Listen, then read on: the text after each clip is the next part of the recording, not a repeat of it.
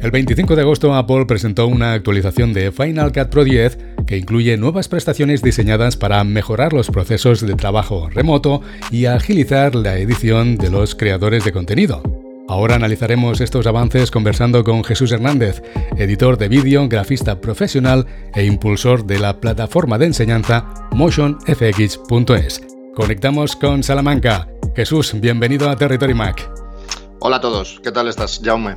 Ahora, más que nunca, sabemos que los usuarios editan de manera remota desde muchos lugares distintos. La actualización que ha presentado Apple de Final Cut Pro 10, ¿qué mejoras incluye en los procesos de trabajo con contenidos proxy? Pues eh, bueno, para el que no lo sepa, ¿vale? Los contenidos proxy básicamente consisten en generar archivos un poquito más pequeños de los archivos originales y lo que permite Apple ahora, eh, esta última actualización, vamos, de Final Cut Pro 10, es crear bibliotecas que contengan solamente esos archivos proxy, es decir, que se puede prescindir de los originales. De esa forma se pueden generar bibliotecas que tengan un peso mucho menor, mucho más fácil transferibles a través de, a través de Internet, a través de redes y cosas por el estilo. Y de esa forma, pues es más fácil que varios editores o que un editor pueda trabajar en remoto enviar el proyecto ya finalizado con esos proxies y después reconectar con los medios originales. Así que básicamente, pues eso es lo que permite, ¿no? Eh, generar ficheros al final mucho más pequeños y que todo sea más fácil en cuanto a trabajar a través de Internet o de una red. Tú que ya lo has probado, ¿has notado realmente que hay una mejora? Sí, sí, sí, es una mejora muy importante porque, por un lado, permite hacer eso y además ahora también los proxy son más configurables, por así decirlo. Antes los proxy se generaban siempre en codec Apple ProRes Proxy y a la mitad de la resolución que tuviesen los archivos originales y ahora se pueden generar en, Apple ProRes Proxy y en H264 y además te deja seleccionar varios porcentajes de tamaño e incluso algunas resoluciones fijas. Así que son mucho más flexibles. Jesús Apple dice que esta actualización de Final Cut Pro 10 hace que publicar contenidos en redes sociales sea más fácil que nunca. ¿Qué herramientas automatizadas lleva para la publicación en redes sociales? Pues eh, lo que es automatizadas, lo que permite ahora esta nueva versión de Final Cut Pro es crear una copia de un proyecto dentro de una biblioteca con una relación de aspecto totalmente diferente, que puede ser, por ejemplo, pues 1 a 1, 9 eh, a 16, ¿vale? Pues para Instagram y cosas por el estilo.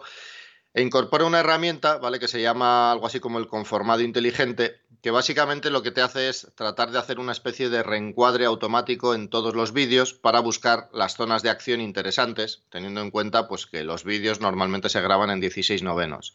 Luego, además, permite también eh, hacer el reencuadre mucho más preciso ya de forma manual y trae una nueva función en la que se pueden ver, eh, se puede ver, digamos, el vídeo sobrante por los lados del cuadro de vídeo que estamos utilizando. De esa forma, cuando haces el reencuadre, pues no lo haces tan a ciegas como hacías antes, que solamente veías la parte que realmente ibas a dejar en el vídeo, y, bueno, pues está pensado eso para, todos los trabajos que hay que hacer hoy en día para redes sociales y demás que, pues que hace unos años no, no eran importantes, digamos, en este tipo de cosas.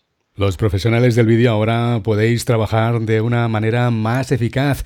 ¿Qué otras mejoras ofrece Final Cut Pro 10?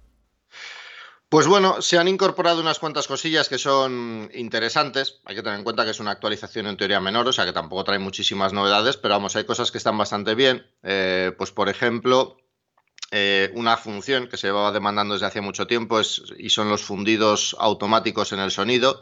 Ahora ya se pueden hacer con un atajo de teclado, con, vamos, con una función que aparece en un menú, así que podemos hacer fundidos sin tener que hacerlos de forma manual, como había que hacerlos anteriormente. Tiene algunas cosillas nuevas también, pues por ejemplo hay una especie de menú donde podemos seleccionar si queremos cerrar algún proyecto, alguna línea de tiempo multicámara cosas por el estilo que tuviésemos abiertas, que eso está bien, ¿vale? Porque nos permite de esa forma navegar de un proyecto a otro más rápidamente dentro de una biblioteca. Se ha incorporado también algunos códecs nuevos, pues por ejemplo el 8K de, Canon, ¿vale? El, el RAW Light creo que se llama o algo por el estilo por ejemplo, el códec de las cámaras RED ahora se decodifica a través del API Metal, con lo cual se utiliza sobre todo la potencia gráfica y eso hace pues, que vaya más fluido en la mayoría de equipos, sobre todo en aquellos que tienen una tarjeta gráfica más o menos decente. Y, por ejemplo, pues también se ha incorporado algunas funciones para el ProRes RAW, el formato RAW de Apple, se pueden cambiar algunas cosillas, como por ejemplo la exposición, la temperatura de color y cosas por el estilo, que antes no se podían cambiar. Y luego también trae algunas mejoras eh, en cuanto a los vídeos de 360 grados, algunas mejoras en ese sentido. La verdad es que eso es lo que menos he probado porque no es un, tipo de vídeos con los que trabaje, pero sé que trae algunas cosillas nuevas. Y así en cuanto a mejoras extra, digamos, pues eso es lo que trae principalmente. Jesús, hemos leído que existe una extensión para procesos de trabajo desde el sitio web frame.io. Sí. ¿Qué os permite? Pues Frame.io es una plataforma pensada para trabajo de vídeo colaborativo, ¿vale? Es decir, para que, por ejemplo, pues un editor pueda hacer una edición, subirla ahí, que otra persona la pueda recuperar en otro equipo. Frame.io además ya permite trabajar con proxies de menor tamaño, Permite, por ejemplo, también que se puedan escribir notas, pues para eso, si el vídeo, por ejemplo, lo ve un realizador, lo ve otro editor, lo ve un colorista o lo que sea, y básicamente en esta actualización lo que ha hecho Fremio, digamos, es mejorar un poco la integración con Final Cut Pro 10, sobre todo de cara a estos archivos proxy nuevos que se pueden generar y ese tipo de cosas. Motion también se ha actualizado. ¿Qué nuevas posibilidades os ofrece?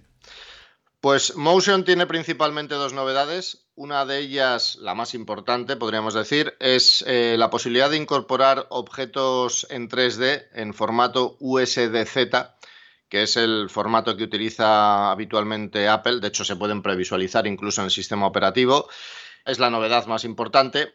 Tiene bastantes limitaciones, ¿vale? Pues porque, por ejemplo, esos objetos en 3D pueden interactuar entre ellos, en el sentido de que uno puede atravesar a otro, por ejemplo, y cosas así, pero no pueden ni proyectar ni recibir sombras, no interactúan con el resto de capas dentro de un proyecto en 3D, es decir, no interactúan con las capas 2D ni tampoco con los textos en 3D. Así que bueno, pues tiene esas limitaciones. Lógicamente no es un programa de 3D, pero bueno, a pesar de ello, pues abre nuevas posibilidades.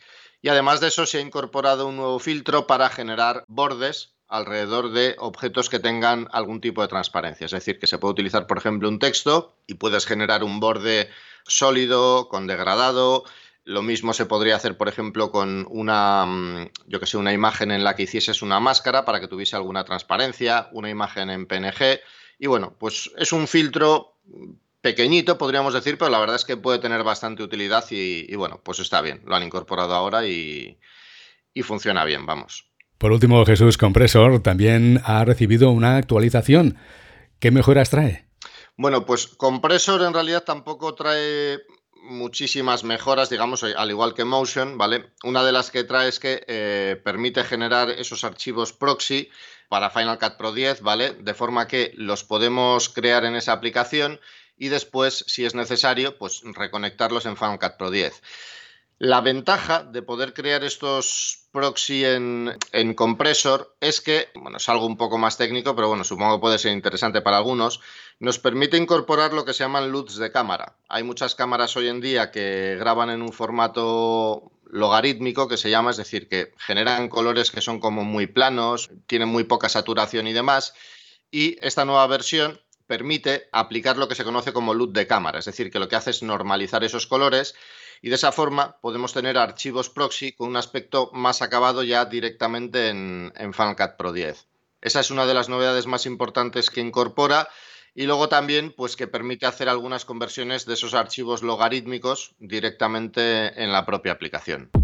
Jesús, gracias por analizar las actualizaciones de las aplicaciones de creación y producción de vídeo profesional de Apple. Pues gracias a vosotros y nada, si alguno quiere enterarse de, todas las novedades y verlas más en detalle, que sepa que en mi página web hay un par de tutoriales, ¿vale? Aparecen en portada son la segunda y la tercera entrada, nada más entrar en mi página web, así que son fáciles de encontrar. Tengo un tutorial de media horita o algo así, creo que es sobre las novedades de Final Cut Pro y otro de 20 minutos de Motion 5.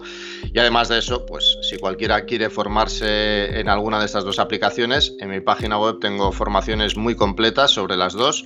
Así que nada, pues podéis echarles un vistacillo y, y ver si os interesa. Sintonizas Territory Mac.